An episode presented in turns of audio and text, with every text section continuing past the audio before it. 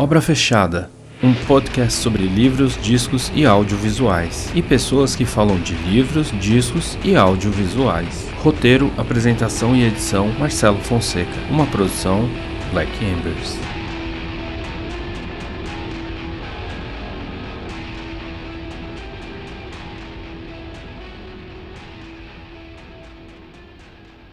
Olá a todos e todas, meu nome é Marcelo Fonseca, esse aqui é o Obra Fechada e nesse programa nós vamos tratar de A Morte de Ivan Illich de Leon ou Liev Tolstói. Como vocês já devem estar sabendo, esse programa ele é um grande bate-papo sobre alguma obra específica, uma obra clássica ou uma obra contemporânea, algo que eu ou os convidados temos afinidade, para a gente entender a importância dessas obras, por que lê-las, por que relê-las, por que ouvi-las, assisti-las mais de uma vez. E para fazer esse programa, eu chamei um grande amigo meu, que é o Lucas Simone, tradutor, e eu gostaria que ele se apresentasse agora. E aí, Lucas, como é que tá?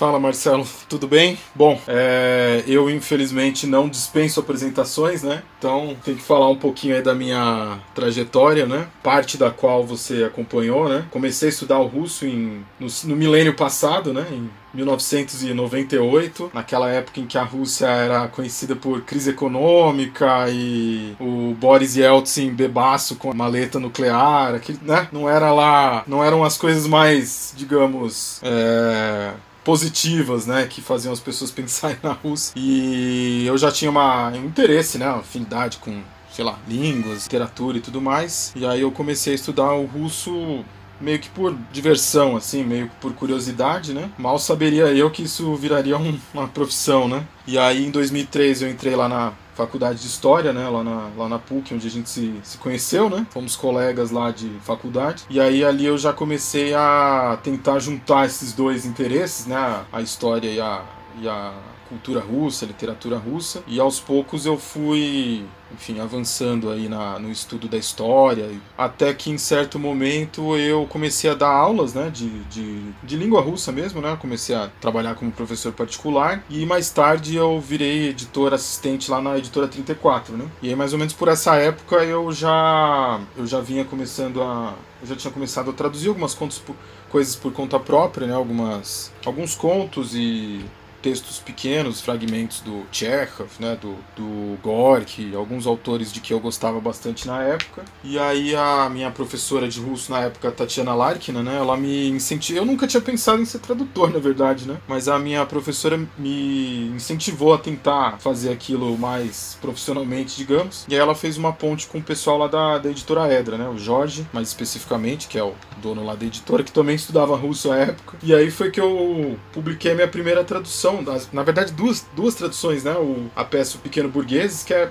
bastante conhecido aqui no Brasil, né? Teve várias montagens. E uma coletânea de contos, é, A Velha Erguil e Outros Contos, do Maxim Gorky. E aí, a partir de então, entrei nesse mundo aí de traduções e editorial também, né? Eu fiz a revisão, preparação de traduções de outros né, profissionais aí da tradução do russo. O, tive a honra, por, por, exemplo, de fazer a preparação de, de um livro do professor Boris Schneiderman, né? Trabalhei com o Paulo Bezerra, com a Denise Salles, com a Cecília Rosas, enfim, vários outros tradutores aí dessa, dessa da, tanto da antiga geração, né, da geração anterior, como dessa atual geração de tradutores. Também fiz o minha pós-graduação lá na USP, né, no, na área de literatura e cultura russa, que embora seja também tradução, né, o meu tema foi tradução, mas é uma aí já é uma interface um pouco maior com a formação de historiador, né, que eu fiz a tradução de um de uma fonte de um manuscrito do século XII, então não é literatura do século XIX ou século XX, né? É, então, a rigor, a rigor, meu tema de pesquisa acadêmica mesmo, propriamente dita, é esse período, digamos, medieval, né? Da história da Rússia medieval. Mas eu tenho essa, esse contato quase que diário com a literatura russa do século XIX,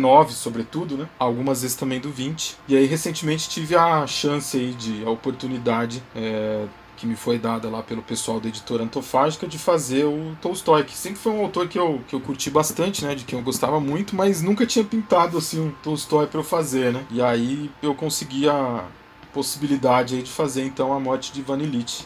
Legal, legal. E você. E, e, assim, dos, dos grandes aí da literatura russa, eu acho que praticamente você já riscou todos do caderninho, né? Putz, boa pergunta. Eu acho que, ó, vamos ver. Bom, Chekhov, você foi. Chekhov, né? É, Chekhov você fez, Gorky você fez, Dostoiévski você fez, Tolstói você fez, Gogol você fez algum? Acho que agora eu posso falar. Até semana passada eu não podia falar. Mas a Antofágica acho que já divulgou que vai lançar, então acho que agora eu posso falar que eu fiz o, o nariz, né, para eles, então posso riscar também. Um que eu gostaria de fazer, ainda não tive a chance, é o Pushkin, né, que é o grande pai aí da literatura russa, né, e ele infelizmente... Pegar um cavaleiro de bronze aí, né, já pensou? Então, a questão é que eu não, eu não, não, não me considero bom o suficiente para traduzir poesia, né? Por enquanto ainda é um terreno ainda meio minado ali para mim, né? Mas quem sabe um dia. Eu, eu tinha a pretensão de fazer a prosa dele, inclusive o Pushkin ele tem um texto que não é tão conhecido, que é um texto dele como, como historiador, né? Que é a história da rebelião de Pugachev que é um livro que eu gostaria de fazer e quem sabe no futuro próximo eu não consigo. Mas aí é, um, é uma pegada mais historiográfica mesmo. Ele, ele recolheu testemunhos, é, cartas. Não tinha propriamente uma imprensa na Rússia na época, obviamente, né? Final do século XVIII, mas ele coletou alguns escritos particulares de, entre cartas e memorandos oficiais e tudo mais. É um livro bem interessante, quem sabe no futuro. É, ó, fica a dica aí, editores, né? tipo, já estamos levantando essa bola aí. Porque, Cara, e, pô, legal ver esse lance da, da sua formação e da, da, da, sua trajetória, né, cara? Eu fico pensando muitas vezes, assim, na questão da tradução, né? É, a gente, você falou algo muito interessante aí nesse começo, até um certo tempo a gente tinha uma, uma velha guarda de tradutores de russo no Brasil e depois eu acho, né, é, não só te conhecendo como seu amigo, mas vendo o próprio mercado editorial, entra uma nova geração de tradutores que é bem interessante e tem desenvolvido trabalhos legais, né? É, é, eu, se eu tiver errado, me corrija, mas eu acho que durante um tempo o Brasil fazia meio que tradução da tradução, né? Pegava uma tradução do, ah, sei lá, um autor específico, foi traduzido para o francês e daí os brasileiros traduziam traduziam do francês ou do inglês ou qualquer outro idioma. É. E como você vê isso aí, cara? Geralmente era do francês, né? O francês era o, a, a ponte entre a Rússia e o, e o Brasil, e vice-versa também, né? Porque o Pushkin fez traduções do Tomás Antônio Gonzaga a partir do francês, lá no início do século XIX, né? Então o contrário também vale, né? O português chegava na Rússia via o francês. E aí tem alguns episódios bem curiosos dessa ponte aí de ida e volta entre o russo e o português via francês, e muitas delas são contadas pelo, pelo professor Bruno Gomide lá da USP, né, que tem um trabalho bem legal sobre recepção da literatura russa no Brasil, e ele conta alguns casos, alguns deles engraçados, né, sobre essa, esse telefone sem fio aí, por exemplo, Memórias do Subsolo, né, que foi um dos, dos, dos livros do Dostoevsky que eu tive a chance de traduzir, no século XIX, na França, no final do XIX, né, o livro é de 1864, né, acho que em 70 e poucos já tem uma tradução na França e o editor falou: não, mas esse final aqui é meio sem pé em cabeça e tal. Vamos tacar a terceira parte aqui. E aí ele e o tradutor escreveram juntos uma terceira parte e foi traduzida no Brasil. Então a primeira vez que chegou ao Brasil essa, esse texto, né? O Memórias do Subsolo, não lembro agora com que título, né? Mas chegou com essa terceira parte aí. E parece que teve até alguns comentários críticos na imprensa brasileira considerando essa terceira parte aí, que é um apócrifo total, né? Então essa ponte ponte, essa ponte aí entre o português e o russo com a mediação do francês, ela sempre teve alguns ruídos ali, né? Mas uma coisa que é curiosa é que o a gente sempre pensa no inglês, mas o inglês ele tem uma história mais recente até de tradução do que o russo, né? O inglês começou a ser traduzido ali meio que é, por influência do Monteiro Lobato, né? Ele era um cara que tinha bastante é, interesse na cultura, principalmente americana, né? E o russo, ele um pouco antes tinha uma figura aqui no, eu acho que no Rio de Janeiro, não, não posso estar falando bobeira. Eu não sei se no Rio de Janeiro, em São Paulo mesmo, que era um imigrante russo chamado Ziltsov. Ele fazia traduções a quatro, quatro mãos e publicou alguns dos clássicos da literatura russa em traduções quase que diretas, anos 20 e 30. Então a gente tem uma tradição até bem antiga de tradução direta, claro que com idas e vindas, né? Aí depois teve um outro interlúdio, lá para a época da guerra, né? Quando teve um, um boom de interesse na história da, da Rússia e da União Soviética. Aí tem um segundo momento, e aí aparece a figura do Boris, né? Né? O Boris pa participou das duas coisas, né? Da guerra e do boom de traduções do russo para o português, né? E aí depois vai começar a ter no, um novo movimento de traduções ali para os anos 60, né? Tem a tradução da José Olímpio, da obra completa do Dostoiévski, tem as, tem as edições da editora Lux, né? Que era ligada ao Partido Comunista. E aí eu, eu acho que a partir ali dos anos 70 isso dá uma... cai um pouquinho, né? Tem alguns momentos ali nos anos 80 e 90. Bom, e aí vem o Paulo Bezerra, né? O Paulo Bezerra ele fez uma, um ato ousado ali como tradutor, que é ele ofereceu para algumas editoras um, um projeto de traduzir o Dostoevsky completo, mas ele, ele, ele sugeriu ser pago com o autor, né? Que é uma coisa que a lei prevê, mas que muitas editoras é, meio que não querem fazer, né? E aí a maioria das editoras da época não, não, não aceitou e ele foi parar numa, à época, pequena editora especializada em livros de música brasileira e economia e alguns livros da, do chamado leste europeu, né? Que era a editora 34 né? Que não tinha nenhum russo praticamente naquela coleção até aquele momento. E aí sai a tradução do Crime e Castigo e é um divisor de águas, né? A partir de então é que começa essa nova safra, digamos aí, de tradutores, né? E aí eu posso dizer que eu comecei a estudar russo antes disso, veja só, né? Passando atestado de, de velho aqui ao vivo, mas é, essa foi meio que uma coincidência aí de datas, né? Mas foi mais ou menos por aí que começou a, essa formação dessa nova safra que você citou, né? Então a gente tem essa geração talvez dos anos 70 para 80 ali com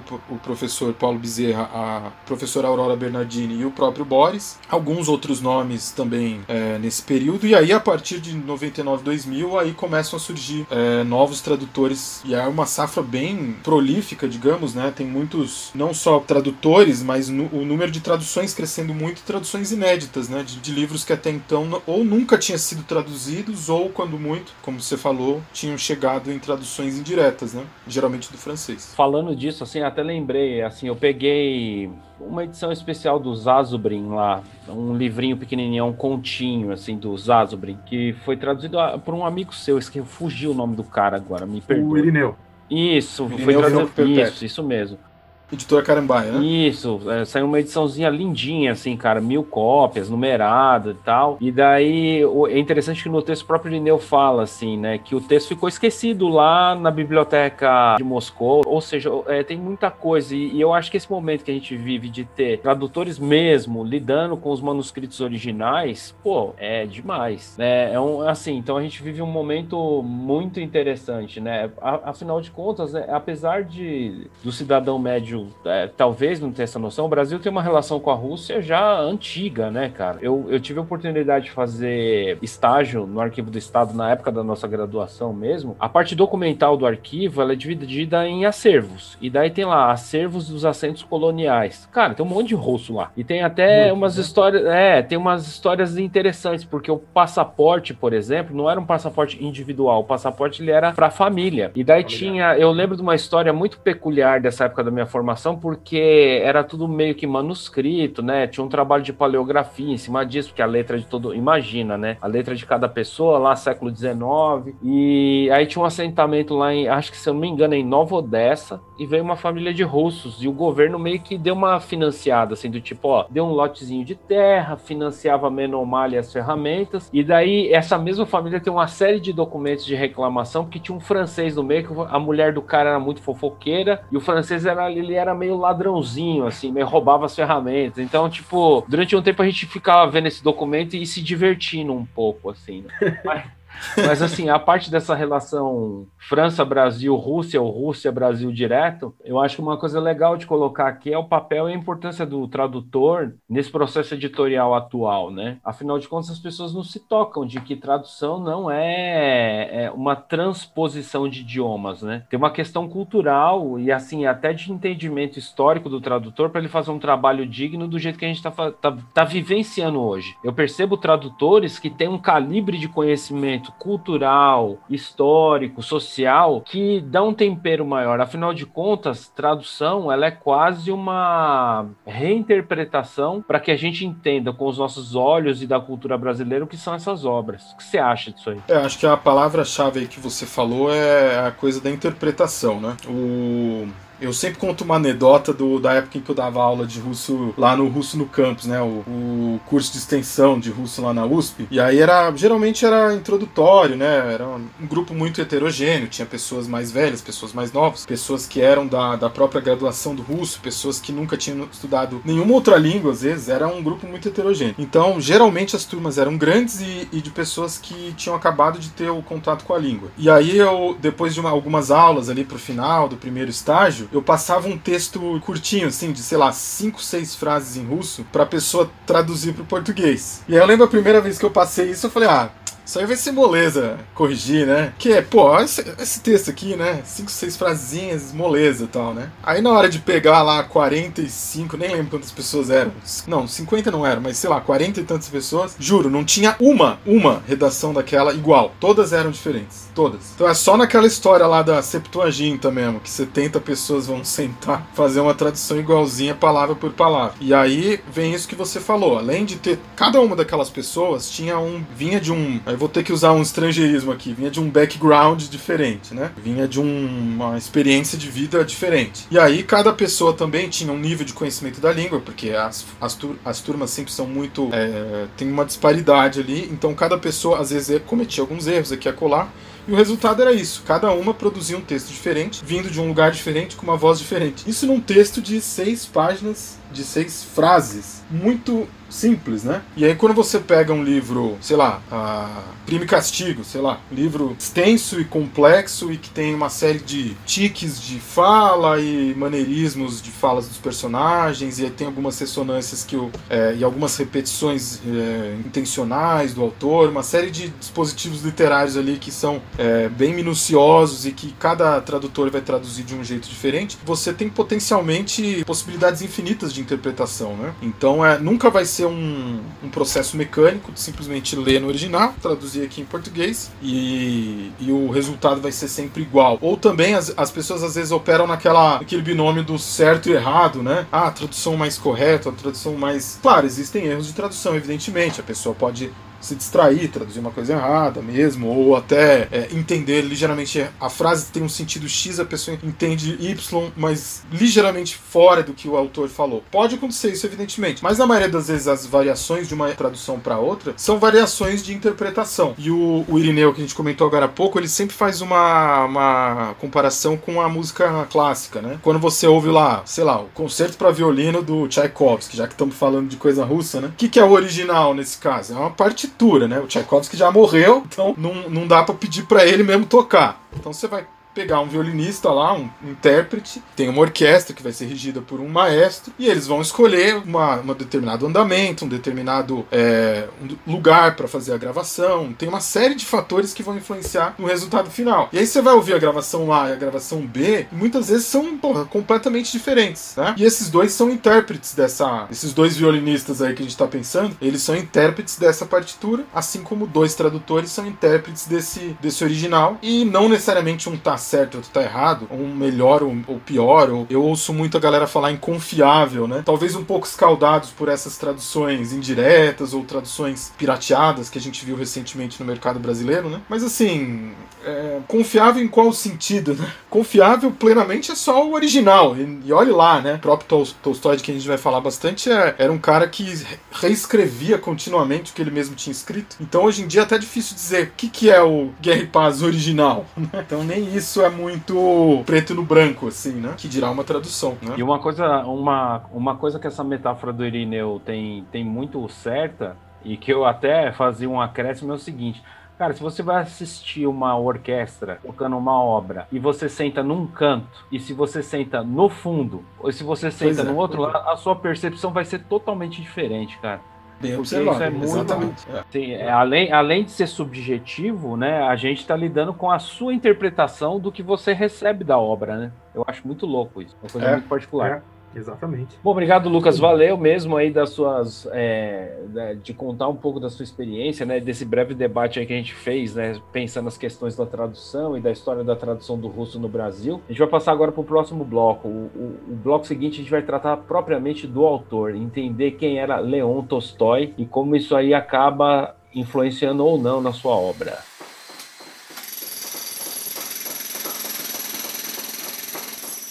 Bom, Leo Tolstói, né, ele, ele nasce é, na Rússia, é, quer dizer, ele nasce na real no Império Russo, né? Ele não nasce, não é a Rússia país. Sobre mando do czar Nicolau I, né? E uma coisa que eu acho interessante para a gente já puxar esse assunto é que ele nasce numa Rússia que, que as pessoas consideram feudal ainda, né? Esse sistema de entender a sociedade feudal na Rússia ele se prolonga mais do que no resto da Europa, né? Se eu estiver fazendo alguma barbaridade, alguma fazendo alguma barberagem histórica terrível, aí você pode me corrigir aí, porque, sabe, eu prefiro ser corrigido do que dar dado errado, tá ligado? Então. Mas manda aí, o que, que, você ia falar? Não, é que a gente tinha falado agora há pouco da, dessa, do paralelismo, desse contato cultural né, entre o Brasil e a Rússia, e a gente falou de contatos efetivamente né, diretos, né? Ou seja, as traduções né, que foram feitas tanto lá como cá, e você falou é, dessa, do, do influxo de russos para o Brasil, né? E aí é engraçado quando a gente fala de russos no Brasil, é um pouco como turcos no Brasil, né? Que nem sempre são russos étnicos, né? É, por exemplo, veio gente como russo para o Brasil, mas que era alemão étnico polonês étnico ucranianos, né? E no Império Otomano veio, vieram basicamente sírio-libaneses e judeus, né? E aí a gente não falou dessa, dessa, desse contato entre Brasil e Rússia, que aí é uma coisa mais de conformação histórica, né? Que é isso que você falou, dois países que têm marcas de, digamos, eu não quero usar a palavra atraso, mas de, de características históricas, digamos, pré-modernas, né? Ou pré-modernas, digamos, né? Então, no caso do Brasil, essa coisa da instituição da escravidão, né, que persistiu na prática, é, foi o último país do mundo, né? Na prática, é o último país do mundo. Não vamos contar a Mauritânia, né? Mas no mundo, nas Américas, o último e o penúltimo do mundo, e a Rússia com a instituição da servidão, né? A servidão que se instituiu, curiosamente, mais ou menos na, na, pela época em que o Brasil foi formado ali como colônia portuguesa, né? Mais ou menos aqui no século XVI é que a servidão começa a se instituir como ela, como ela viria a ser no século XVIII e XIX, sobretudo, né? Que é o momento da servidão que nos chega através da literatura, né? Curiosamente, na Rússia pré-feudal, né? Se a gente for falar numa, numa organização social em que tem essa a terra como riqueza e camponesa descritos, etc e tal. Antes disso, na Rússia existia um, um, sistema meio misto, existiam escravos, enfim. Então, digamos que a falta de liberdade da população russa é um negócio já quase que milenar, né? É, e no século XIX, especificamente, você citou a figura do Nicolau, né, que é uma figura que domina boa parte dessa primeira metade do século XIX, que geralmente se associa com essa Rússia mais arcaica, digamos assim. É uma Rússia que se prendia nessa, nessas estruturas então já um pouco primitivas, né, tendo em vista o que se, se passava no resto da Europa. E aí, com relação especificamente ao Tolstói, é o que você falou, ele nasce três anos depois do início do Nicolau, e ele é uma figura cuja vida se imbrica muito diretamente com a história da Rússia nesse período, é, sobretudo do, do século XIX, né, talvez mais pro fim da vida, como ele já estava se desprendendo do mundo, digamos assim, aí essa, esse paralelismo não é tão evidente, mas até aquela crise espiritual dele no, nos anos 1870, certamente a gente pode ver paralelos entre a vida do Tolstói e, a, e o que acontece na Rússia. Coincidência ou não, né? Um dos temas da obra do Tolstói é justamente, é justamente isso, né? O, é, em, que, em que medida o indivíduo e a história se influenciam mutuamente, né? Isso é bastante evidente no Guerra e Paz, né? E aparece de maneira mais ou menos presente em diversos outros outros escritos do, do Tolstói. Mas é isso, a, a, a, primeira parte, digamos, ali da vida do Tolstói, ela é dominada pela figura do Nicolau. Então, só para as pessoas entenderem um pouco melhor, a Rússia tinha o aquele tsar que aparece lá no Guerra e Paz, né, que era o Alexandre I. E aí tem aquele embate que acho que todo mundo, pelo menos, já ouviu falar contra a França Napoleônica. E aí a Rússia, de maneira um pouco improvável, né, se sai é, vencedora nesse embate. E aí aquilo marca o declínio gradual do Napoleão Napoleão e uma, e uma ascensão da Rússia como essa espécie de polícia da Europa, de certa forma. Né? A Rússia vai ser chamada de o gendarme da Europa é, por conta dessas restaurações nesse primeiro momento revolucionário, talvez entre aspas, aí para o período napoleônico, e depois no, no, no, momento da Primavera dos Povos, aí realmente com uma postura mais de, de policialesca mesmo, de maneira propriamente dita. Né? E aí o, o Tolstói então vai crescer dentro desse ambiente, né, em que para, paradoxalmente a Rússia tem o florescer da sua literatura mais clássica clássica, digamos assim, a era de ouro da literatura russa, coincide com esse período de, de um regime fechado, de censura e tudo mais. E aí você vai ter as grandes figuras, como a gente já citou, o Pushkin, né? É, você vai ter o Gogol e você vai ter também, já num segundo momento, mais para frente, você vai ter o surgimento do Turgenev e do próprio Tolstói, ali pra, já para metade do século XIX, né? O Tolstói também foi um veterano de guerra, né? Ele, influenciado pelo irmão, que também já, já tinha ingressado no, no exército, acabou entrando também no exército russo e talvez tenha dado um pouco de azar, porque logo depois começa a Guerra da Crimeia, né? Contra o Império Otomano. A Rússia luta contra o Império Otomano a cada 15, 20 anos, entre o século XVIII e o século início do século XX, né? Dá para colocar a Primeira Guerra nesse balaio também. E só que um dos momentos mais tensos dessa longa guerra entre russos e turcos é precisamente a Guerra da Crimeia, que envolve também a, a França e, a, e, o Reino Unido, né? E aí a Rússia se vê em maus lençóis, né? Digamos que nesse período lutar contra a França e o Reino Unido juntos, e o Império Otomano não era lá um grande negócio, mesmo a Rússia sendo um dos maiores, uma das maiores potências militares da época, né? Então o Tolstói ele presencia isso em primeira mão. Ele foi um veterano lá da defesa da cidade de Sevastopol, né? Ironicamente agora voltou a ser Rússia, né? Depois da Rússia ter anexado a Crimeia da Ucrânia, né? Uma coisa que sempre chamou minha atenção, pensando assim, principalmente os autores que eu cresci lendo e que eu sempre tentei descobrir é a participação deles na história vigente, na história do qual do tempo deles, né? Muitos dos autores que eu gosto hoje, eles foram agentes que sentiram na pele a história do seu tempo, assim, né? E aí no caso dele, é, essa coisa da experiência, eu, eu fico impressionado como a experiência da guerra ela meio que traz a, eu não vou dizer assim, ai, forjou as pessoas, né? Porque tem muito teórico belicista aí que interpreta mal as coisas, isso pode descambar para uma interpretação que particularmente eu não gosto. A experiência da guerra, o caso assim, o trauma, a percepção do ser humano é, é algo que marca a obra dele, né? Se a gente for ver, né? Tipo, pô, você para para pensar, ele nasceu praticamente ligado a uma aristocracia local, ficou órfão, pô, as circunstâncias da, dessa orfandade dele foram meio estranhas, que parece que os servos ali da região mataram o pai dele, foi criado pelas tias, depois as tias morrem, aí para paralelismos também com a nossa época, né? Tipo, sei lá, eu entrei na universidade já com 27, já era um cara maduro, relativamente vivido. Eu, pô, ele entrou na universidade com 16, assim. Já era um moleque muito ilustrado pra, pra época, se a gente colocar num, num, num comparativo, né? E depois ainda passar pela experiência da guerra, uma experiência militar, essas coisas é, mostra também o tanto de contradições também que ele tem na vida dele, né? Porque se por um lado ele gostava dessa vida meio pueril do campo, também ele teve um momento aí meio vida louca, né? De, de curtir a cidade, curtir o jogo, a bagunça e etc e tal. Uma coisa que eu achei legal é trazendo um pouco essa para discussão da literatura mesmo dele escrever, ele publica naquele o contemporâneo, né, que é do Alexander Pushkin, né? Eu fiquei muito chocado assim que ele publicou nessa revista, essa revista literária aí teve tipo um monte de gente podona do seu momento, né? Então, tipo, Gogol escreveu lá, é uma revista meio envolta em algumas polêmicas e ele teve ali,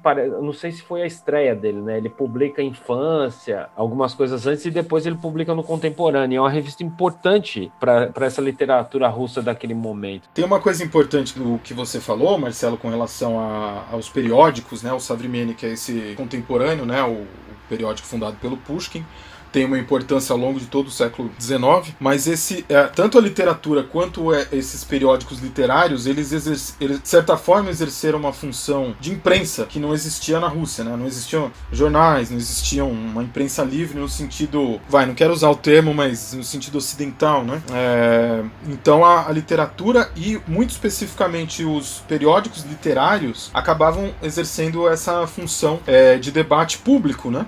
Dentro da Rússia czarista, né? Então, é, debates que não poderiam ser travados num, numa esfera pública, é, digamos, periodista ou num, num, em jornais no sentido mais, mais trivial, eram travados ou dentro da literatura ou dentro desses periódicos literários, e aí sempre com uma linguagem meio, muitas vezes com uma linguagem cifrada, né? E de maneira velada, tentando é, se esquivar dessa, dessa marcação cerrada aí da censura, né? Por isso, por esse e outros motivos é que a literatura e o debate literário literária, não só a literatura, tem esse papel tão central na Rússia desde então, porque no século XX isso vai se manter também, obviamente, né, no período soviético, e hoje em dia talvez não exatamente, mas a literatura ainda tem esse status de porta-voz de certos debates públicos que não necessariamente existe em outros países de, de literatura mais, digamos, beletrística e mais é, estética, é, voltadas, voltadas mais para o aspecto estético da, da obra literária. Né? Nossa, e é, e é muito louco você colocar isso, porque se a gente colocar numa régua temporal, assim, ainda que a gente entenda aí as suas, as suas diferenças, e, assim, sem querer ser muito rígido, né, com o povo russo em geral, viveu vigiado um tempo muito longo da, da sua existência, né? Tipo, seja no Império Russo, seja dentro da própria União Soviética. Então, o, o papel da literatura nesse momento é importantíssimo, entendeu? E eu acho que ele se perpetua. Eu acho que quando eu tive em Moscou, por exemplo, você vai lá na frente daquela biblioteca, cara, biblioteca gigantesca, assim. E daí não tem como você não fazer um paradoxo da importância da literatura para esse povo, entendeu? Além do fator da reflexão individual, mas também da reflexão social do mundo que está ao redor dele, né? É, eu acho difícil dizer que tenha um outro, uma outra tradição literária em que a outra cultura em que a literatura tem um papel tão, tão, central como tem na Rússia, né? Isso é uma coisa realmente que você percebe estando lá e vendo a quantidade de casas museu, né, de placas que você vê pela rua, tal autor viveu aqui de tal a tal ano, e às vezes é um autor que não é tão conhecido fora da Rússia, né? Então são figuras que são tratadas com uma grande, grande reverência, né? Eles têm uma, um status especial na cultura russa que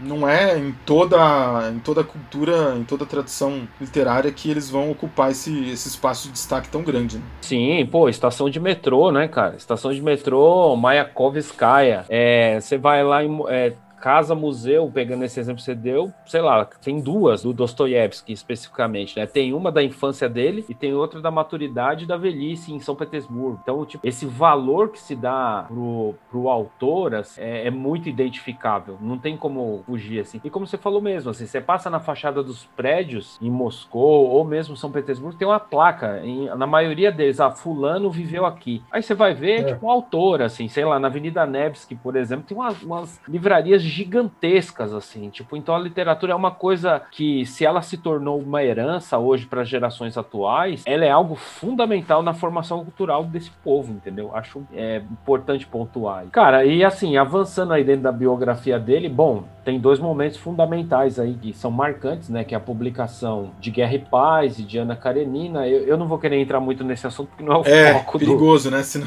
do... vai engolir. Não, a gente não vai para mais. Toda, todo o tempo aí, né? É, exatamente. Mas assim, eu acho que é, passando esse momento dessa da publicação dessas obras, do qual ele ganha até um reconhecimento, né? Em vida, né? Que é uma coisa legal para o autor. Tem o momento da crise religiosa dele, ali por volta dos 50 anos, né? Então, a gente está falando de um cara que ele nasce num ambiente agrário, rural, que ele está dentro do contexto do Império Russo, que é uma coisa de servidão, uma coisa, sei lá, me perdoem os historiadores de profissão, mas assim, uma coisa feudal mesmo. De repente, assim, é uma sociedade que ela, é, eu não vou dizer atrasada, porque não é o termo, né? Seria muito escroto fazer isso, mas é uma sociedade ali que tem a sua vivência diferente do ritmo das outras nações europeias ali do entorno, e de repente o cara se vê ali numa crise de religião. A religião oficial é o cristianismo ortodoxo na Rússia, né, no caso, e ele começa ali a ter simpatia. No território russo existem várias seitas, né, vários grupos religiosos menores com, uma,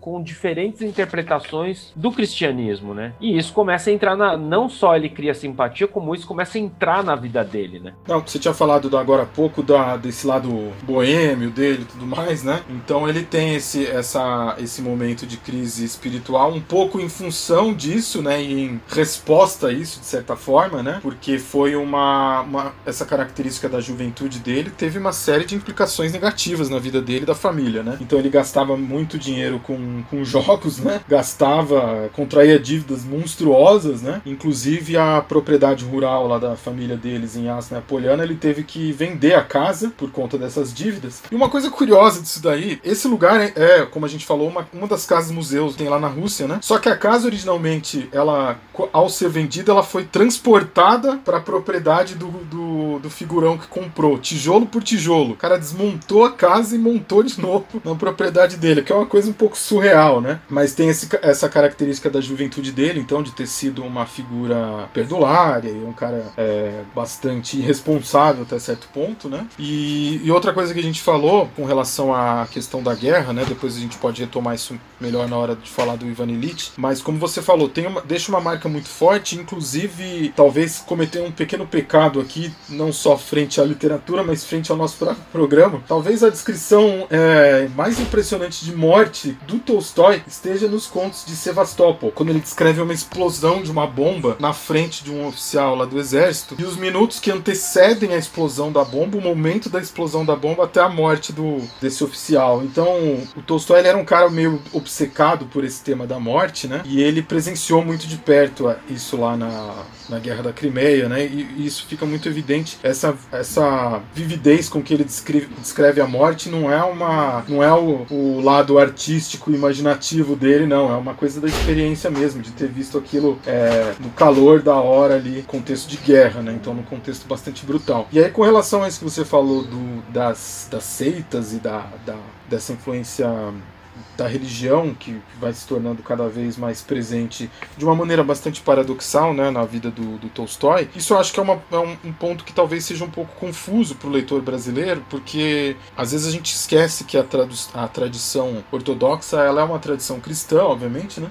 Mas que tem uma série de coisas muito diferentes, né? Então, desde o calendário, né? Aquela velha coisa do calendário, né? Por que, que tem duas datas sempre? Fulano nasceu no dia tal e no dia tal, a Revolução Russa foi no dia tal e no dia tal, o Natal é em janeiro, essa, essa estranheza do calendário é uma delas, né? A Igreja Ortodoxa usa até hoje o calendário juliano, mas tem uma série de outras coisas, o, a própria liturgia, né? O uso é, de, de conceitos ou, ou em grego mesmo ou traduzidos do grego, sendo que na nossa tradução religiosa a matriz é uma matriz latina, né? Então tem uma série de diferenças de rito, de dogmas, de litúrgicas, é, de, também visualmente é uma religião que é cristã, mas tem uma tem uma tem um aspecto diferente, né? Uma estética diferente na religião ortodoxa. A imagética é muito diferente, né? A estrutura das catedrais não tem nada a ver com as catedrais católicas, vamos dizer assim. É, e a história do, da Igreja Ortodoxa Russa, especificamente, ela tem uma série de peculiaridades, e acho que nesse ponto é, é o momento em que tem a maior estranheza para um leitor brasileiro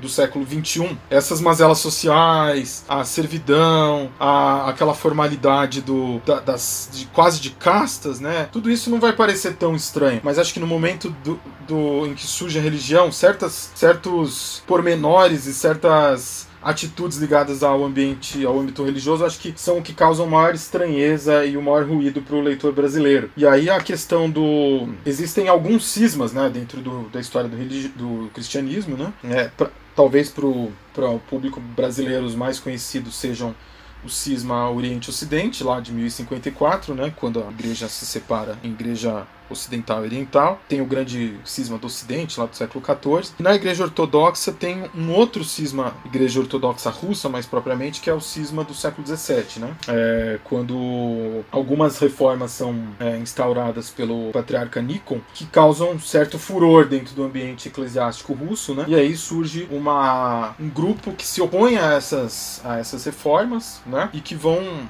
é, ser chamados de os velhos crentes. Porque velhos crentes porque eles continuam seguindo as as práticas de antes dessas reformas. Quando você enumera essas reformas para uma pessoa que não conhece a religião ortodoxa especificamente, ou, ou que não tenha muito contato nem com a religião lá, católica ou evangélica, enfim, parecem coisas completamente é, ínfimas, né? A, a, o sentido da procissão, uma ou outra palavra do credo, o sentido do sinal da cruz, se, é, se bem que isso é para os ortodoxos é sempre para o mesmo lado, que é o oposto do catolicismo, né? Mas se, se, o, o sinal da cruz é feito com dois ou três dedos. São coisas que parecem minúsculas, né? E que, e que tiveram um impacto muito grande. E é curioso que esses velhos crentes, né, que, que formaram uma seita grande de oposição à igreja ortodoxa formal, chegaram inclusive aqui no Brasil, né? A gente falou dessa migração para o Brasil. Alguns representantes dos velhos crentes estão aqui no Brasil. Tem alguns no Canadá, Estados Unidos, Argentina e alguns aqui no Brasil também. E o Tolstói tinha certo fascínio por essa, é, que é a principal seita considerada cismática da Rússia, mas por algumas outras seitas e a, e a história da, do cristianismo na Rússia ela é feita de seitas cismáticas, gnósticas, desde os primórdios do cristianismo até antes do cristianismo oficial. A história da Rússia é marcada por essas, por essas seitas, é, digamos, heterodoxas, né? E o Tolstói tinha uma, um, um, grande fascínio por essas, por essas seitas. Ele, ele teve contato com alguns desses, desses cismáticos, né? E ele, a partir dessas conversas e de outros interesses dele, por exemplo, ele estudou é, de maneira quase que autodidata grego antigo, né? Ele tinha um conhecimento talvez um pouco menor do grego do que ele mesmo imaginava, né? Talvez ele achasse que soubesse mais do que sabia. Mas foi o suficiente para ele ler os evangelhos em, no original e fazer uma tradução própria, né? Que ele chegou a publicar, inclusive. Então ele, ele começou a desenvolver a partir do, desse período que a gente citou, né? Os anos 1870, uma postura bastante crítica em relação à ortodoxia oficial. É bom lembrar que nesse período, é, a partir do início do século XVIII, na verdade, né? Mas durante todo o século XIX, a igreja russa ela está submetida ao Estado, né? Ela é uma, ela é uma, é uma espécie de braço do Estado, é, na figura do Santo Sínodo, né? Que era uma espécie de pasta ministerial ligada diretamente ao tsar, né? Então o, o Tolstói ele se, se, se tornou um ferrenho opositor da Igreja Ortodoxa oficial, sobretudo nessa variante ligada intimamente ao Estado, ao poder, ao status quo, né? Ele já começou a desenvolver ali certas, certos pendores anarquistas, né? Então essa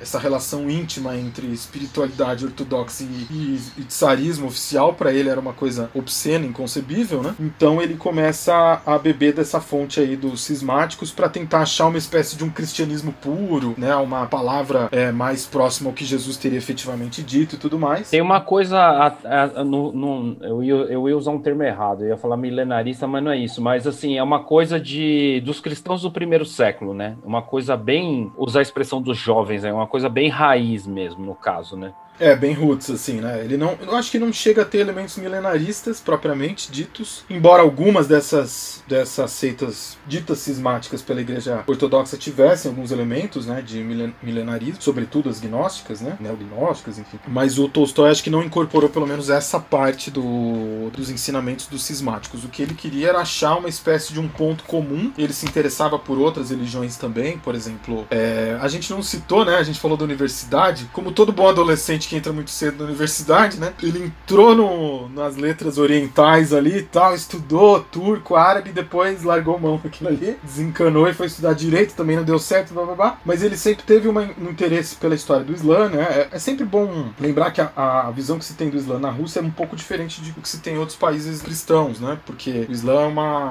uma segunda religião dentro da Rússia muito forte, né? No, no, na, no, na, região do Tartaristão, no, no, no Cáucaso, né? Então, na Ásia Central central. Então não é uma religião tão estigmatizada como é na Europa Ocidental, né, em que o, o Islã foi sempre visto como uma coisa estrangeira, né? Na Rússia até do século XIX era uma coisa, dependendo da região que você morava, do dia a dia, né? Era uma coisa bastante. Ele estudou em Kazan, em Kazan, boa parte da população islâmica, né? E ele tinha bastante interesse também. Então ele acabou desenvolvendo uma espécie de, de ecletismo religioso, né? Ele estudou diversas religiões, o hinduísmo, o budismo. Ele fez lá um, uma salada religiosa envolvendo tudo isso daí, que acabou caindo um pouco mais pro lado mais, digamos, moral da religião e não tanto o lado é, místico ou sobrenatural, digamos assim, né? Então ele criou uma série de princípios e preceitos morais que depois, talvez um pouco anacronicamente, mas não tanto, tenham sido chamados de tolstoísmo, né? Então, no período em que o Ivan Illich foi escrito, isso ainda estava bem nos primórdios, né? Ainda estava, ele ainda não tinha escrito a maioria daqueles textos de fundo religioso ou moralizante, como que queiram, é, que ele viria a publicar depois, né, e que teriam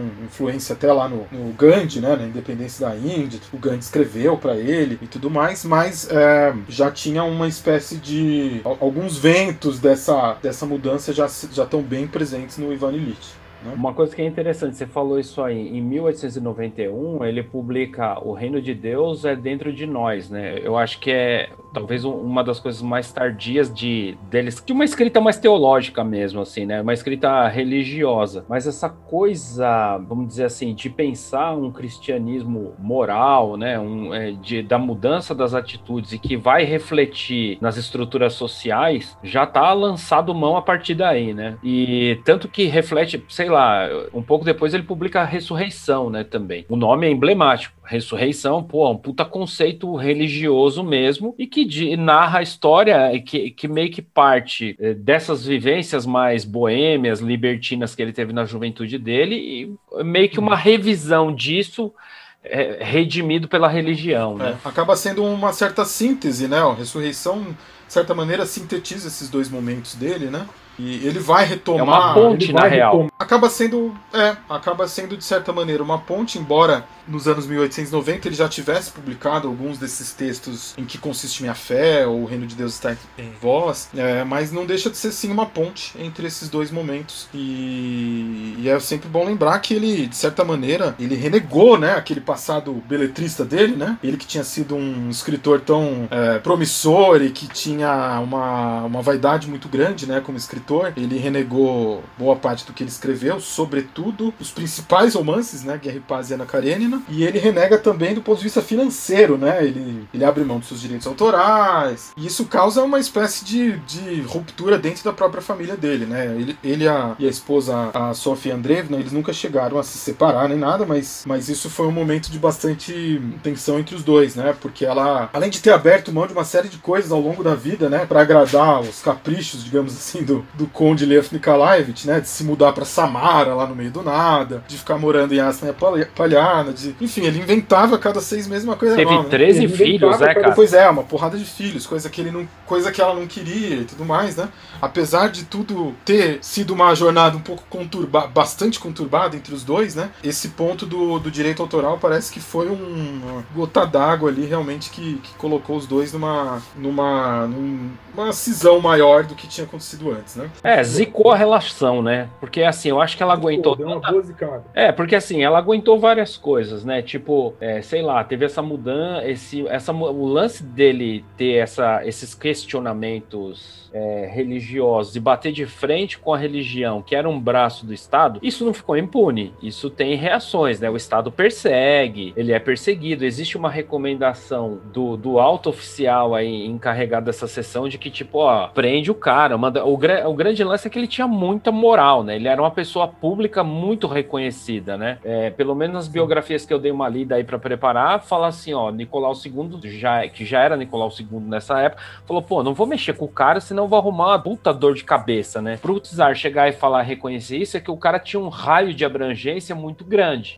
Assim, beleza, ele, ele mudou coisas de, de paradigma de costume, ele resolveu criar escolas para pobre, criar escola. Imagina para uma sociedade desse tipo, o cara chegar e falar assim: olha, eu vou educar os pobres, fim do mundo, apocalipse, entendeu? A, galera não, não é ideia muito aceita. E, levando em consideração isso, isso resvala na família também, né? A família passa por esses perrengues também, né? E aí junta isso, Daí o cara, um belo dia, o cara chega e fala: Ó, oh, vou doar as coisas que eu tenho pro servo. Ah, vou doar minhas terras pros meus servos. Imagina a cabeça da esposa que já passou vários perrengues junto. Eu acho que é se levar em consideração também, né? Tem o lance de que ele ajudou lá aqueles lutadores do espírito, né? Eu não sei como é a pronúncia, é Duke Rodors uhum. ou Duke Rodors, né? Isso, é, de que, pô, ele, ele moveu uma campanha financeira, porque assim, os caras queriam, o Estado queria prender eles ou, ou expulsar do país. Ele ele conseguiu no Canadá uma região para os caras habitarem tranquilamente, sem dor de cabeça. E além disso, além dele financiar, ele moveu uma campanha econômica para mandar, para pagar as passagens da galera para lá, né? Nisso,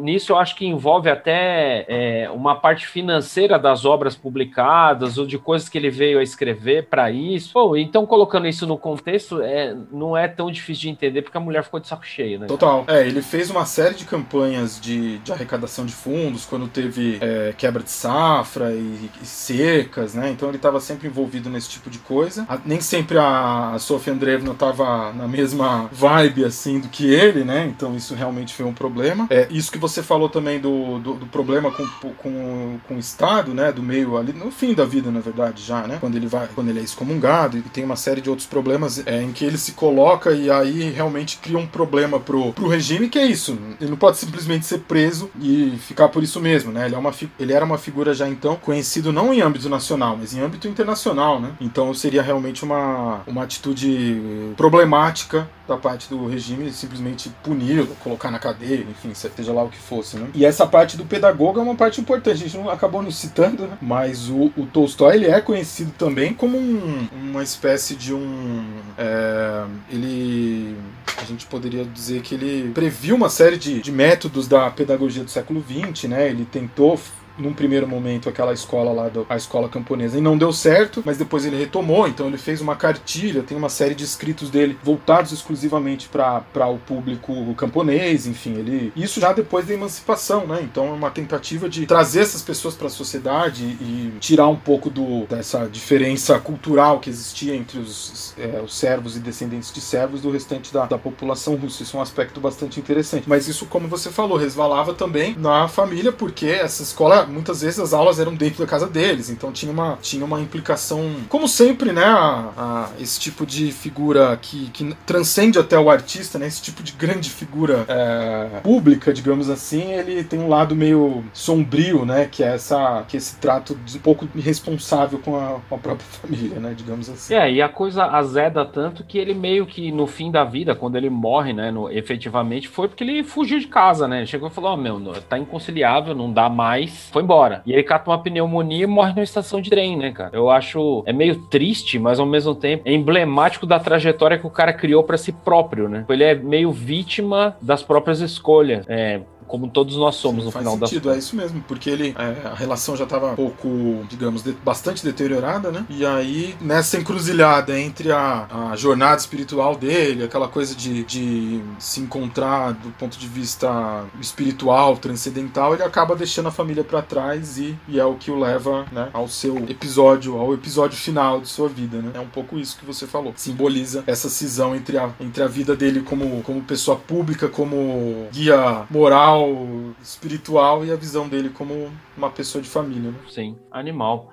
Bom, Lucas, eu acho que a gente cobriu bem aí esse bloco sobre a, quem é esse cara, né? E eu acho que tudo que a gente falou vai dar um pouquinho de subsídios aí para a gente entender o próximo bloco aí, que é o bloco sobre a obra mesmo, especificamente. Vamos lá?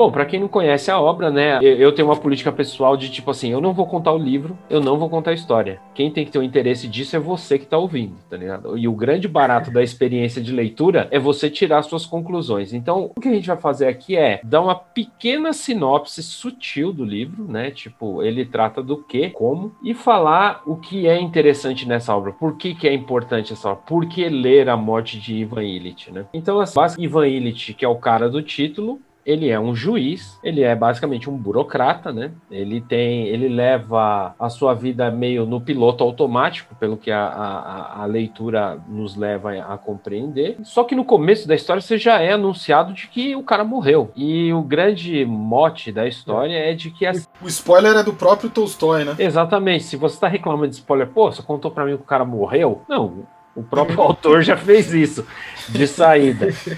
Mas enfim. Se encarregou, ele, né? É, o, tipo assim, ó, falou assim, ó, já vou matar a surpresa logo no título do livro, né? Você pega a capa, você já toma um spoiler na capa, então não tem do que reclamar. Bom, ele leva uma vida meio mediana, né? Uma vida casa com uma mulher em que é dentro dos interesses dele, tem seus filhos, só que nessa reflexão final ali da, da vida dele, ele começa a ver que nem tudo foi o que poderia ter sido.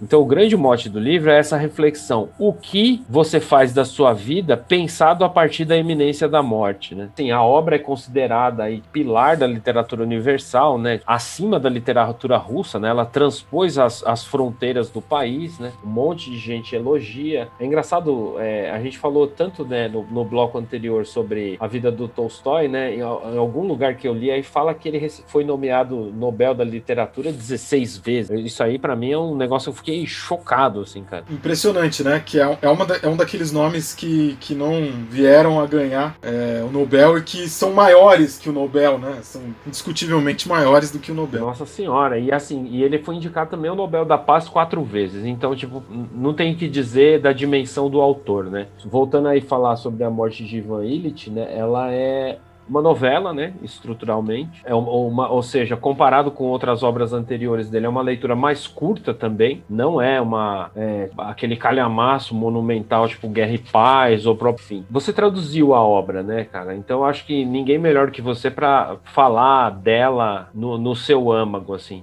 Assim, você já tinha lido ela antes de traduzir, seja tipo no original ou seja outra tradução? Como é que ele chegou assim na, na sua vida, assim também? É, isso, isso é uma coisa engraçada porque a gente falou agora há pouco de como diversos tradutores leem de diversas maneiras, partindo de diversos pontos uma, uma mesma obra, né? E para mim, no caso do Ivan Illich, é a prova de que para uma só pessoa, uma obra já tem significados diferentes dependendo do, do número de vezes que você lê essa obra, né? Eu até postei recentemente lá no meu Insta uma foto de uma edição da Publifolha que minha mãe me deu desse livro em 2000, setembro de 2000. E eu achei em setembro do ano passado, então exatamente 20 anos depois. É, e eu tinha lido também na tradução do Irineu, do meu colega Irineu da Publifolha, acho que uns 4 anos atrás, mais ou menos. Então não era, não era a primeira vez que eu tinha contato com a obra. Eu não tinha lido essa no original, eu só tinha lido em tradução essas duas vezes. E é muito engraçado que eu lembro que a primeira vez não me teve quase nenhum impacto, assim. Curioso isso, né? Não sei se é porque eu era muito novo e essa ideia de morte era uma coisa um pouco distante, talvez, né? E aí faz. É, não sei, né? Eu lembro que na época não, não teve. me pegou, assim. E na segunda vez, aí fazendo uma confissão até meio pessoal, assim. Eu lembro de ter achado que era um livro, entre outras coisas, falava sobre depressão. Eu lembro de ter tido essa leitura na época. Não sei se porque mentalmente eu também tava meio. Mas eu acho que faz sentido esse viés, entendeu? Porque assim. É. é eu também li duas vezes, né? Eu li uma muito garoto, assim, sei lá, uns 19 anos, assim, e li ano passado. Cara, as percepções de quando você lê em diferentes momentos da vida mudam, né? E assim, primeiro, o lance dele falar muito dessa coisa da velhice e o livro também tem muito, eu acho também que deve ser muito fruto do que ele passou em vida, da relação familiar deteriorada. Então, para mim, foram as coisas que apareceram, assim. Uma coisa muito de uma angústia existencial, do tipo assim, puta, que, que situação de merda eu estou no momento. E, e essa da, da família, de, porque você fica meio compadecido. Você fala assim, bom, o cara não é o cara mais legal do mundo. Você não cria uma puta simpatia com ele. Você, não, de fato não. Você cria uma simpatia com o personagem a partir do momento que você tem um vínculo humano com ele. Do tipo assim, caralho, mas o cara tá doente, a família não cuida do cara? Porra é essa? É, tá e, e é muito doido você pensar por esse viés ainda, que se você joga lá no Google Scholar, tem um monte de artigos científicos das áreas da saúde que falam do Ivan Illich. Muitos. Tem muita é, coisa. pra caralho, é. assim, de cuidador, de dor estomacal, de, e, assim, e os caras fazem o link, assim, o Ivan Illich é a base do qual eles discutem isso. Eu achei é. fenomenal. Falei, caramba, uma obra literária universal que, meu, tá discutindo saúde pública. É, isso é muito impressionante dessa obra, né? A Cecília essa colega minha, é, que também é tradutora, ela fez um curso de. Um, na verdade, acho que era uma espécie de um grupo de leitura que abordou Ivan Illich. Eu lembro quando a gente tava. Quando eu estava traduzindo, a gente trabalhava na mesma salinha, assim. E ela me contou de um, um, dos alunos que era médico, né? E o médico falou: não, os sintomas são sintomas de câncer, né? Provavelmente câncer do intestino. Não é indubitável que são sintomas de câncer. E é engraçado, né? Que um médico do século XXI batendo martelo, fala, dando diagnóstico por meio de uma obra escrita por um autor do século XIX, que de certo não tinha conhecimento médico nenhum. Depois eu vi que realmente tem toda uma discussão de que doença é aquela, né? Eu lembro quando eu li a primeira vez, meu pai falou: não, deve ser uma. É, ele tinha achado que era uma, uma, um problema com o baço. Só que o baço é do lado oposto ao que ele bate, né? É, então não poderia ser, mas poderia ser o. Eu achava assim, tipo, como ele tinha tido uma vida meio. Não vou dizer assim, puta vida boêmia, assim, mas sei lá, eu achava que era tipo um, um, tipo de úlcera, assim. Alguma coisa que ia meio que destruindo o cara por dentro. Mas até aí eu não sou médico também, né? Tô fazendo especulação. Pois é, então, ah, eu também não, não, não conseguiria chutar. E eu acho que esse é um dos elementos da, da, da história, que é justamente o fato de que a gente tá falando de um cenário do século XIX em que a, a medicina ainda não tem todos os elementos para bater o martelo com relação ao que, ao que é aquilo ali, né? E até por isso que no, durante a preparação, o pessoal da, da Antofágica sugeriu que eu colocasse os termos médicos contemporâneos, né? Então, seco por intestino cego, tem um outro termo médico para aquele rim flutuante lá tudo mais. E, e, eu lembro que eu insisti, eu falei, não, mas uma das questões do livro é justamente a angústia dele perante o desconhecido. Ele não sabe que é, né? Ele não sabe do que ele sofre. Ele, e os próprios médicos não têm plena certeza do que é. Então, essa coisa da incerteza frente a uma doença potencialmente mortal e no fim efetivamente mortal, é um dos temas da, dessa obra. E aí acho que pressiona mais, voltando ao negócio lá do que eu falei da, da, da depressão, é isso, é o amplo espectro de, de doenças que estão retratadas ali e como isso vai ter alguma ressonância em qualquer leitor, né? Qualquer leitor vai ter alguma ressonância daquilo ali e vai associar com alguma coisa que já viu, já sentiu, já ouviu falar, né? E é uma das coisas que tornam realmente esse livro tão poderoso, assim, né? Tão impactante. Sim, animal, cara. Eu fico pensando assim, é, que uma obra relativamente curta, né, cara, não é um bagulho, como a gente falou agora há pouco, não é algo tão extenso assim, é algo que, sei lá, dois dias de uma leitura dedicada, você mata um livro rapidinho, assim, né? E ele fala de coisas, sei lá, do universo familiar. Ele, eu falei que não ia ficar dando muito spoiler do livro, mas assim, é, a, a gente acaba tendo que falar, né? Mas, por exemplo, é, a, a, a relação dele com os colegas de. Assim, ele é uma pessoa que viveu de relações superficiais, pelo que dá a entender, né? Tipo, né? nenhuma relação efetivamente uh, de amor, de afeto real aconteceu. As relações são meramente ou circunstanciais ou de interesse. Exatamente. Os caras do trabalho dele, quando veem, sei lá, ah, o cara tá meio que pra bater as botas, ô, oh, quem que vai pegar o lugar do cara? Não foda-se se o cara vai morrer. O que interessa é a verba que o cara ganha e quem vai ocupar o ponto dele. Pô, a relação dele com a esposa, tipo, nenhum dos filhos parece realmente se importar com ele. Eu, eu me peguei pensando várias vezes, será que isso aí não é um pouco reminiscência do que o próprio Tolstói estava passando? Não vou dizer assim, a obra não tem que ser obrigada, ele não tem obrigação nenhuma da obra obra ser é, autobiográfica, mas assim, às vezes me passa, sabe, tipo, aquele, aquele viés tênue de tipo, da experiência real vivida. Claro. É, você claro. falou um pouco disso, assim, quando falou daquele, do bombardeio lá em Sebastopol, assim, de tipo, do como ele escreve aquilo, porque ele viveu a guerra real. Então aí eu me peguei pensando também, assim, até que ponto, assim, esse desprezo familiar, fruto também dele ser um pai ausente, dele ser um, ser um cidadão meio mer merdal, assim, meio fecal também, né? Você não cria o único, como eu falei há pouco, o único momento de empatia que você cria com ele são com as dores dele, na real porque é a coisa mais humana que ele consegue transpor para fora. Então, é, eu acho é, isso interessante. Geralmente pensa no Tolstói, né, e já citamos isso, com aquelas obras colossais, né? Então, o Guana Karenina, na Ressurreição e tudo mais. E é impressionante como tá condensado nesse, nesse livro uma, uma miríade de, de tópicos, né? Você vê, em poucos minutos a gente citou aqui alguns. Então, a relação dele com o filho, a relação dele com a família, a relação com a esposa é, a relação com os colegas. E aí a gente, você falou da experiência dele, tem muito da experiência, o jogo de cartas, né, que tem esse papel é, nefasto na vida dele e também tem simboliza essa, essa coisa material do mundo, né? Essa visão agora predominantemente negativa do, da vida material no mundo, na visão desse Tolstói mais tardio. É, você tem também tem algumas ressonâncias do período histórico também, né? Isso é interessante porque a gente falou das reformas do Alexandre, né? Uma das reformas do Alexandre, além do fim da servidão, foi a reforma do âmbito jurídico. Então tinha uma, esses procedimentos que a gente vê lá, por exemplo, nos irmãos Karamazov, de ter lá uma, um inquérito, blá, isso não existia na Rússia, né? Isso foi introduzido na, nas reformas e ele deixa claro que o Ivan Illich é, uma, é um homem desse período. Então, assim, é, talvez respondendo a pergunta do seu terceiro bloco, antecipadamente, é porque a pessoa deve ler isso. É um livro que concentra tantas possibilidades de leitura em um, uma quantidade tão pequena de páginas, né? Que acho que realmente só um cara genial, absolutamente genial, como Tolstói poderia ter feito, tendo conversado com várias pessoas sobre esse livro e discutido esse livro com muitas pessoas. É, antes de ter traduzido, depois de ter traduzido, durante o processo de tradução, e cada uma dava uma, uma interpretação diferente ou, ou, ou, ou entendia a obra de uma maneira diferente. Uns focavam na, na relação com o, com o servo, né, de como aquela era a única pessoa que, que compreendia a dor dele, outros focavam no próprio processo mesmo dele de, de aquele processo de que leva né, a aceitação da morte, como ele enfrentou tudo aquilo, enfim, cada pessoa com quem eu conversei a respeito desse livro viu uma coisa diferente, né?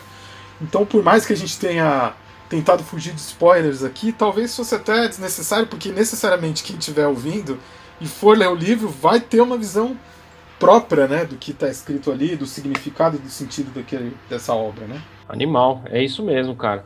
E eu fico impressionado, assim, como você bem disse agora, tipo, tantos assuntos vão aflorando, né? Tanta, tanta coisa brota de um espaço tão, em, em tese tão pequeno, assim. E como foi o processo de traduzir ele, cara? Putz, é, boa pergunta. O curioso do, desse livro é que, como eu falei, né, eu, eu já tinha. É um dos meus autores favoritos russos, né, obviamente, mas eu não tinha ainda tido a oportunidade de, de traduzir nenhum livro do, do Tolstói, né? Então aquela coisa do. aquela fama do, do Tolstói jovem, de, de beletrista, das, das, das repetições meio que intencionais, meio que eu usei o termo hipnótico ali, não sei se foi o melhor termo que eu usei no texto aqui do, da edição do Antofágica, né? Talvez não tenha sido a melhor escolha de palavras, mas é uma reiteração deliberada de certos termos, né? E parece que nenhuma palavra ali tá ali por acaso, sabe? Parece que tudo tem uma função muito específica. E aí me recordo até do um editor da Antofágica, ele me mandou uma dúvida de um leitor, né? questionando em determinado momento o uso da palavra berloque, porque segundo ele o na, na tradução acho que da LPM estava corrente de relógio, né?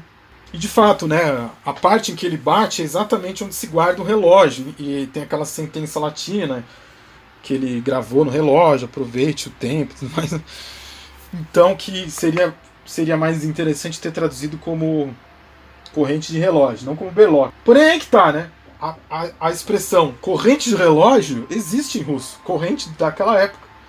E no entanto, Tolstói usou precisamente Berlock e não corrente de relógio. Então, assim, por quê, né? Porque, eles, porque ele optou por uma, por uma associação com a coisa do tempo e com o fato de que ele não seguiu a, o mandamento que está gravado no próprio relógio? Por que, que ele não usou a palavra que remete mais imediatamente, né? Ele usou uma palavra que é, indireta, né? Então esse tipo de reflexão na hora de traduzir um livro tão tão absolutamente condensado do ponto de vista do sentido, dos, dos desdobramentos possíveis de cada frase, é um desafio bem grande, assim, uma responsabilidade grande, né? E o tradutor ele tem um pouco de, de goleiro ou juiz de futebol, né? Você é percebido quando você faz coisa errada, quando você erra, né? Quando você dá uma. faz uma cagada ali, aí o pessoal percebe que você que. Pô, e é, que, então é, que, que, maninho chato esse também, hein, mano. Foi fazer comparação de tradução. Tá com tempo sobrando o coleguinha aí, né? Pelo jeito, né? É, já que o tema era tempo, né? A gente poderia dizer que ele tava com tempo sobrando. Não, eu achei interessante a pergunta. Realmente é, uma, é um questionamento válido. É que, infelizmente, como a gente falou, né, o tradutor ele nem sempre é visto na luz mais positiva, né? Então, geralmente, a pessoa é levada a, a presumir que foi um erro do tradutor, que o tradutor não atentou para aquilo, que o tradutor não tomou o devido cuidado na hora de traduzir, né? E assim, claro, não estou dizendo que o tradutor é infalível, que eu sento aqui e baixo o espírito do Tolstói e eu escrevo exatamente o que ele teria escrito. Mas é, é, é, um, é um ofício que é consciente, a gente coloca determinada palavra, faz determinada escolha na, na imensa maioria dos casos, de maneira consciente, né? Não é uma coisa que a gente acha que soa bonitinho e taca ali, né?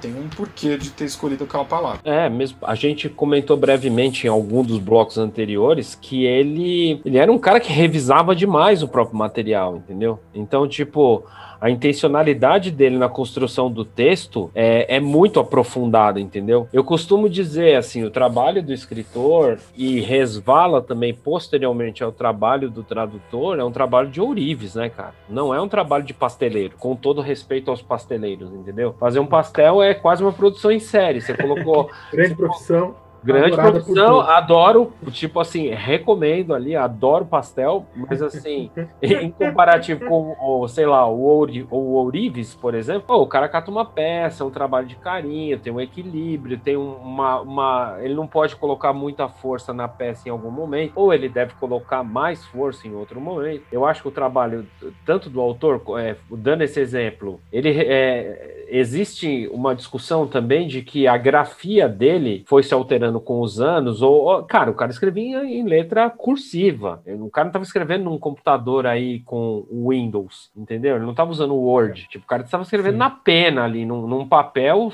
sabe de que lá de qualquer qualidade. E depois outras pessoas revisavam e depois ele revisava a revisão dessas pessoas. A gente para para pensar, o cara lá no século XIX, lá naquele, eu ia dizer no sítio, ó, ou sei lá, na propriedade dele lá, cercado dos servos dele, o cara sentado na é, varanda. Tipo um sítio, é. é basicamente isso aí, o cara lá, sei lá, pegando papel ou à noite, a luz de vela, cara, tem todas essas circunstâncias. E isso vai transpassar o tempo todo e chegar na mão do tradutor, ou seja, a gama de preocupações que o tradutor deve ter é enorme. E muitas vezes o leitor talvez não tenha essa noção, assim. É, até nos contos de Sevastopol, que eu citei agora há pouco, é, eu tinha uma. Eu tenho uma edição de obras completas, né? Do Tolstói que eu usei como referência. Só que tem uma outra edição de obras completas e os dois textos não batiam. E ainda por cima eu, ouvi, eu descolei um audiobook que era, que era baseado numa outra edição das obras completas e o texto também não batia. Quer dizer. Foram três versões diferentes, baseadas em versões do próprio Tolstói, e as três versões eram diferentes. E aí acaba que o tradutor, nessa daí, ele tem que ser uma espécie de curador do texto também, né? Você vai falar, bom, de, de, tem algumas opções. Ou eu escolho essa aqui, né? De maneira arbitrária, porque qual dos três Tolstói tá certo, né? Ou eu pego, um, faço um, uma, tiro uma média das três aqui e vambora, né? Então, assim, até, até nesse sentido, o trabalho do tradutor é, é complicado, porque nem sempre o, o, o, autor concordava consigo mesmo, né? Ele muitas vezes, motivado por motivos estéticos, políticos, é, seja lá o que for, ou no caso do Tolstói, religiosos, morais, etc., é, ele, ele mudou o texto, né? Então, por exemplo, passagens de passagens mais é, antibélicas, de de, de crítica àquilo que ele estava vendo são mais presentes numa, num segundo momento, né? Do que na primeira redação. Então, é, esse tipo de coisa também passa pelo trabalho do tradutor, né? Pô, é isso, cara. Eu acho que a gente meio que matou, assim, tudo que. Matamos o Evan Elite? Pô, matamos. Você tem mais alguma coisa que você quer acrescentar, assim? Tipo. Não, não matamos. Agora entendi a piadinha, cara. Matamos o cara, né? Matou. Foi mais uma morte de Ivan Elite. Mas tem algo aí que você queira acrescentar, assim? O que, que você achou? O que, que você acha? Ah, é. Uma coisa que eu fiquei pensando aqui, só pra encerrar essa coisa do tradutor, é.